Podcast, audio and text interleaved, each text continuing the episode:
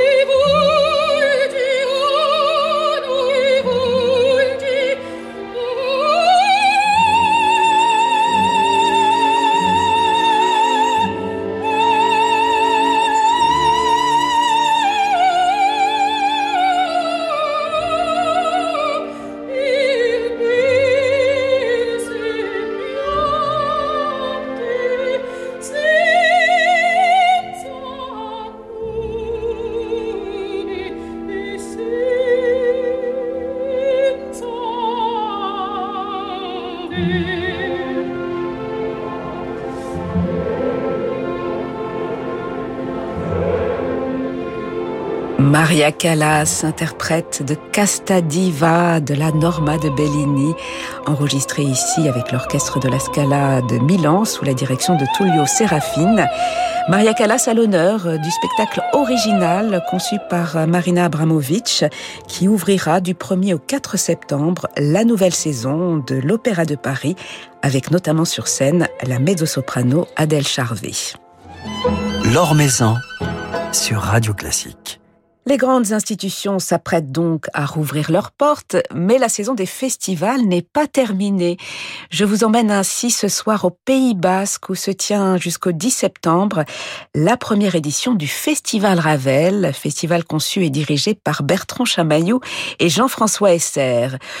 Une manifestation qui a su déjà conquérir son public, à en juger par les vifs succès des premiers concerts qui s'y sont tenus ces derniers jours du côté de Cibourg et de Saint-Jean-de-Luz. Succès dont a pu notamment profiter Bertrand Chamaillou à l'occasion d'un merveilleux concert partagé avec sa complice Sol Gabetta. C'est ainsi sous de beaux auspices que débute euh, cette nouvelle aventure qui lui tient tant à cœur, comme Bertrand Chamaillou s'en est confié. J'ai pu constater sur scène aussi l'impression que j'ai, pas simplement en tant qu'organisateur, c'est vraiment un public extrêmement attentif et chaleureux, euh, avec des, des, réactions enthousiastes comme on trouve par exemple en Amérique latine ou des choses comme ça. Donc je suis très très fier de ça. On a vraiment, je pense, euh, de l'or dans les mains avec ce festival et cette proposition artistique sur la côte basse, cette région qui est chère à mon cœur. Et je suis très très très heureux de la manière dont les choses se déroulent pour cette première édition. Oui, puisque ce festival, il est centré sur Ravel, mais il est centré sur euh, sa région, sa région natale, la, côte basque. Votre programmation, elle est aussi pensée par rapport à Saint-Jean-de-Luz, par rapport à Cibourg, par rapport à cette région. en fait, ce qui était important pour moi, c'était d'avoir une identité. L'idée, c'est quand même de se servir un petit peu de la spécificité de la côte basque, d'abord de la figure de Maurice Ravel. Il faut savoir que, effectivement, donc le but n'est pas que de programmer de la musique de Ravel ou de la musique française ou de ses amis, c'est euh, plutôt une figure de proue pour nous qui doit insuffler un petit peu l'esprit de la programmation. Mais c'est très large évidemment, puisqu'il faut savoir que du temps de Ravel qui venait beaucoup à Saint-Jean-de-Luz, énormément de musiciens, de compositeurs venaient ici. Vous trouvez euh, ici et là, euh, au château d'Arcang, le piano de Stravinsky, vous trouvez euh, à la Villa Arnaga qui appartenait à Edmond Rostand, le piano de Jules Massenet. Vous trouvez euh, dans les correspondances de Poulenc euh, des, des, traces de comment il a rencontré Prokofiev en jouant au bridge dans la maison de Chaliapine à Saint-Jean-de-Luz, etc., etc. Jacques Thibault, des traces de présence d'Alfred Cortot, de Rubinstein, etc. Donc dans les années début du XXe siècle jusqu'aux années 30, c'était un endroit de rencontre, notamment de compositeurs, mais aussi d'écrivains, etc. Et c'est un petit peu ce qu'on veut redonner à la Côte Basque. C'est un lieu de rencontre d'artistes, que ça redevienne un pôle culturel très important avec une, vraie dimension qui dépasse vraiment le festival euh, local, mais en même temps on l'ancre vraiment dans le pays. Alors évidemment, le lien avec Ravel, il est lié au lieu aussi, puisque Ravel, bon, il est parti très tôt à Paris, mais il est revenu tout le temps, toute sa vie, il a passé beaucoup de temps à Saint-Jean-de-Luz et il a évolué dans ces lieux si l'on pense qu'il est né dans la maison qui appartenait au cardinal Mazarin et euh, qu'il a composé Daphnis et Chloé à 150 mètres de l'église où Louis XIV s'est marié. Donc c'est un petit peu tout ça, c'est se servir de Ravel, de son univers, de ses goûts musicaux, de son ouverture d'esprit, c'était quelqu'un qui aimait le jazz, qui aimait le folklore, qui aimait la musique espagnole, le flamenco, la musique d'Extrême-Orient, etc. Qui, euh, en même temps, s'intéressait beaucoup à la composition contemporaine. Donc, on transpose cet état d'esprit, cette ouverture, ses goûts, cette période si fertile euh, qu'il a connue, mais aussi, effectivement, toute l'histoire du Pays Basque, avec tous ces musiciens et ces artistes qui sont passés ici. Nous nous servons de ça pour créer un petit peu l'atmosphère et l'identité de ce festival. Et un festival qui accueille euh, de grands artistes, euh, qui met en avant euh, de jeunes musiciens via l'Académie, et un grand orchestre, l'Orchestre de Paris, qui donnera le concert de clôture avec Ricardo Chailly. La présence de l'Orchestre de Paris cette année, elle inaugure la présence de grands orchestres internationaux tous les ans au Festival Ravel, Bertrand Chamonix Oui, très probablement. Nous avons un tout petit problème, si je peux dire, d'infrastructure, dans le sens où nous n'avons pas vraiment de salle de concert ici. C'est peut-être quelque chose que nous développerons par la suite. En tout cas, nous avons de merveilleuses églises basques qui ont une, une spécificité très particulière. Euh, c'est qu'elles se ressemblent toutes avec des, des jauges d'ailleurs différentes, la plus grande étant celle de Saint-Jean-de-Luz, qui peut accueillir de grands orchestres de 100 musiciens, mais elles ont un décor, en plus d'être très très belles, elles ont des balcons de bois qui rend la chose très théâtrale, ça, fait un peu théâtrale italienne, et en même temps, ce bois offre des acoustiques tout à fait stupéfiantes. Donc effectivement, nous pouvons accueillir euh, dans l'église de Saint-Jean-de-Luz en particulier de grandes phalanges. Et donc l'orchestre de Paris est là, nous avons l'orchestre des Champs-Élysées qui vient également. Donc effectivement, je pense que nous allons accueillir, je peux pas encore dire exactement quoi, mais on a des projets, euh, par exemple des propositions de l'orchestre de Budapest, de Tchèque Philharmonique avec Semyon Mishkov qui réside dans la, dans la région. Nous avons... Peut-être l'idée, même avec l'Orchestre de Paris, pourquoi pas développer une sorte de résidence autour de, de projets raveliens en particulier, mais une résidence peut-être annuelle au festival, à voir. Tout ça, ce sont des idées pour l'instant. On verra pour la, la, programmation de la deuxième édition. Voilà, donc oui, oui, très certainement, oui, c'est le but. Ravel était un immense orchestrateur, et donc un festival Ravel sans orchestre, c'est pas possible.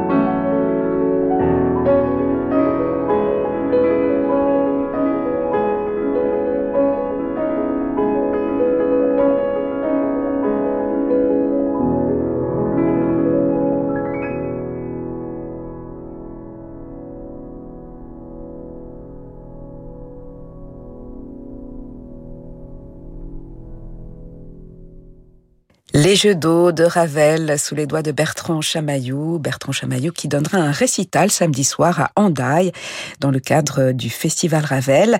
Festival où se produiront également ces prochains jours les quatuors Diotima et Jérusalem, le clarinettiste Pierre Génisson, le baryton Stéphane Degout, mais aussi Michel d'Alberto, Michel Portal et le trio Paul Lai, Jean-Frédéric Neuburger, Renaud Capuçon, Edgar Moreau, sans oublier l'Orchestre de Paris sous la direction de Ricardo De très belles affiches donc en perspective.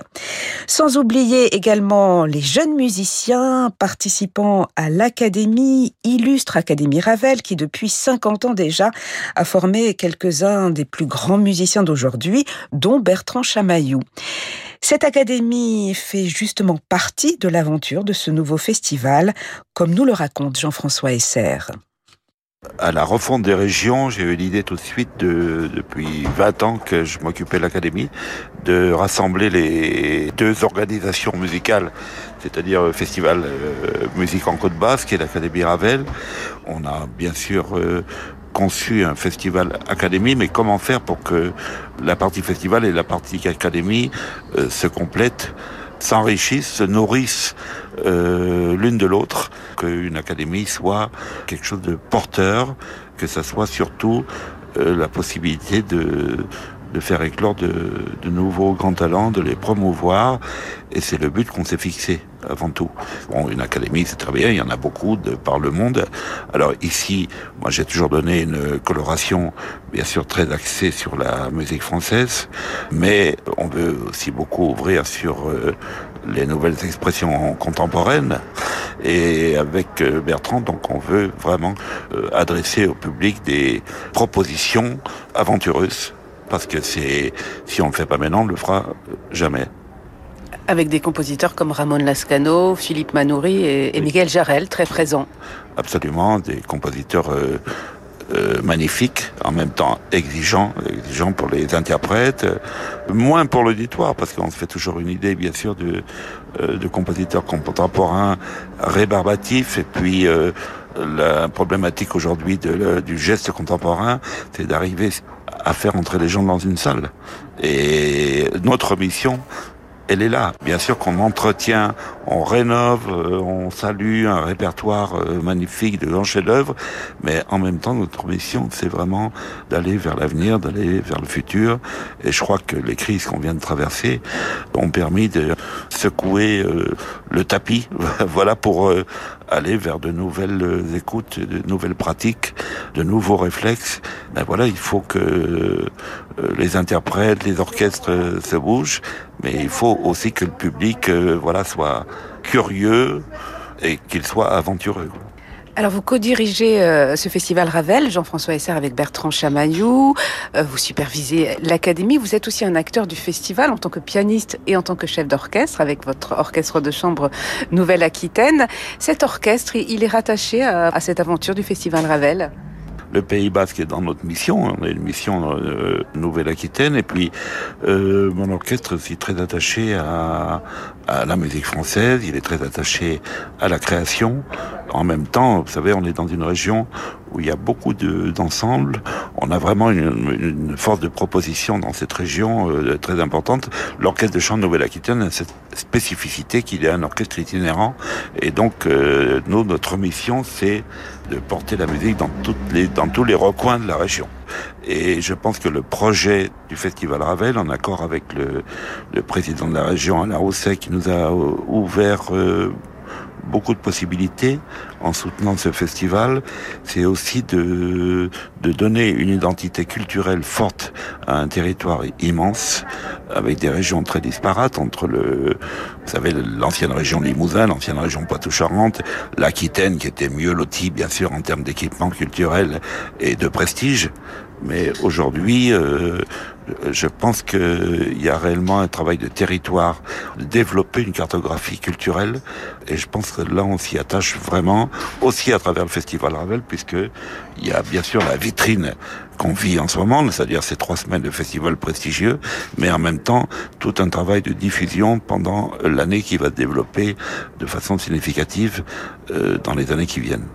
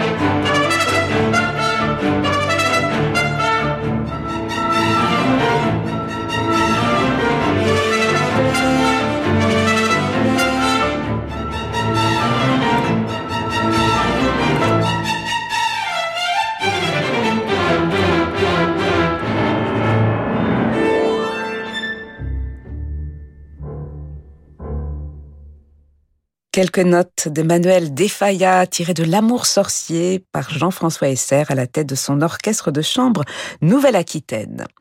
Alors comme nous le confiait tout à l'heure Bertrand Chamaillou, le festival Ravel construit son identité autour de la figure du grand compositeur français, mais aussi du patrimoine de sa région natale.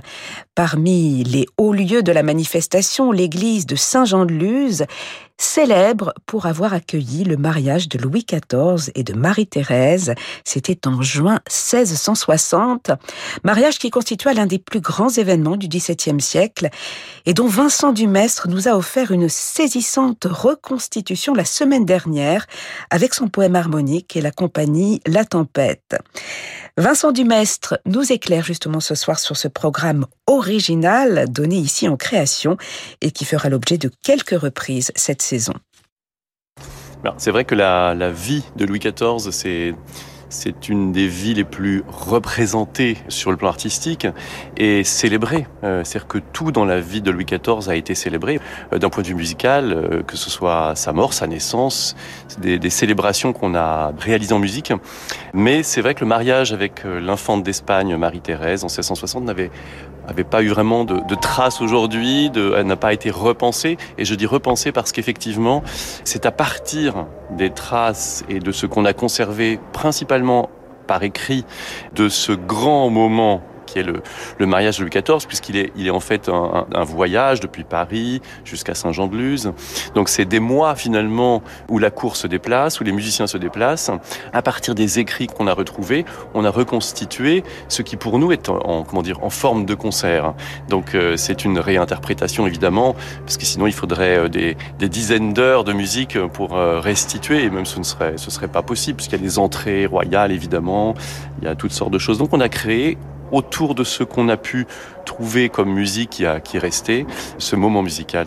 Mais on a néanmoins construit ce programme avec, euh, bah, par un moment un peu royal d'entrée de, de, trompette qui se fait au fond d'église, avec euh, des, des, processions, etc. De sorte que même si on ne peut pas recréer le moment, ces semaines pendant lesquelles le roi et la reine ont vécu euh, ici et ont traversé la France en musique. On peut par contre donner au public une, la sensation de ce que peut être ce type d'événement. Donc un programme qui célèbre la France et l'Espagne dans le Pays Basque, exactement. Euh, chacun a fait euh, un, un, une partie du trajet pour se retrouver euh, ici. D'ailleurs, si les auditeurs voyaient cette magnifique église, ils verraient que la, porte de l'église, une fois le passage de, Louis XIV et de la reine, la porte a été murée. Donc on a conservé cette, cette empreinte du roi, ce, caractère très royal. Il y a un retable absolument sublime qui est probablement le plus beau de tout le Pays Basque. Donc c'est une église qui, voilà, est, qui est vraiment chargé de, de, cette histoire euh, et on est vraiment très heureux de pouvoir euh, y contribuer. Pour nous, c'est intéressant parce qu'il y a des, pièces dont on le sait qu'elles ont vraiment été créées pour euh, l'occasion, comme le motet pour la paix de, de Lully, le Jubilate Deo. Il y a d'autres pièces, alors malheureusement, par exemple, qu'on n'a pas retrouvées, mais dont on a retrouvé euh, des œuvres du même compositeur. Par exemple, Veillot, dont le Tédéum qui a été joué pour le mariage de son Tédéum a disparu. par contre, on a retrouvé un hymne de lui que l'on donne en, en procession et qui permet euh, voilà, de redonner une image musicale. Alors c'est une image euh, franco-espagnole, mais avec évidemment la présence de l'Italie, puisque finalement euh, Louis XIV n'est rien sans Mazarin, et le traité d'Espagne qui réunifie l'Europe hein, euh, et qui met fin à la guerre n'est rien sans, euh, sans Mazarin aussi. Et le, le mariage n'est finalement que l'apothéose et le moment symbolique d'un surtout vaste euh, mouvement politique porté par Mazarin. Finalement, c'est son œuvre dont l'aboutissement est, est, le mariage.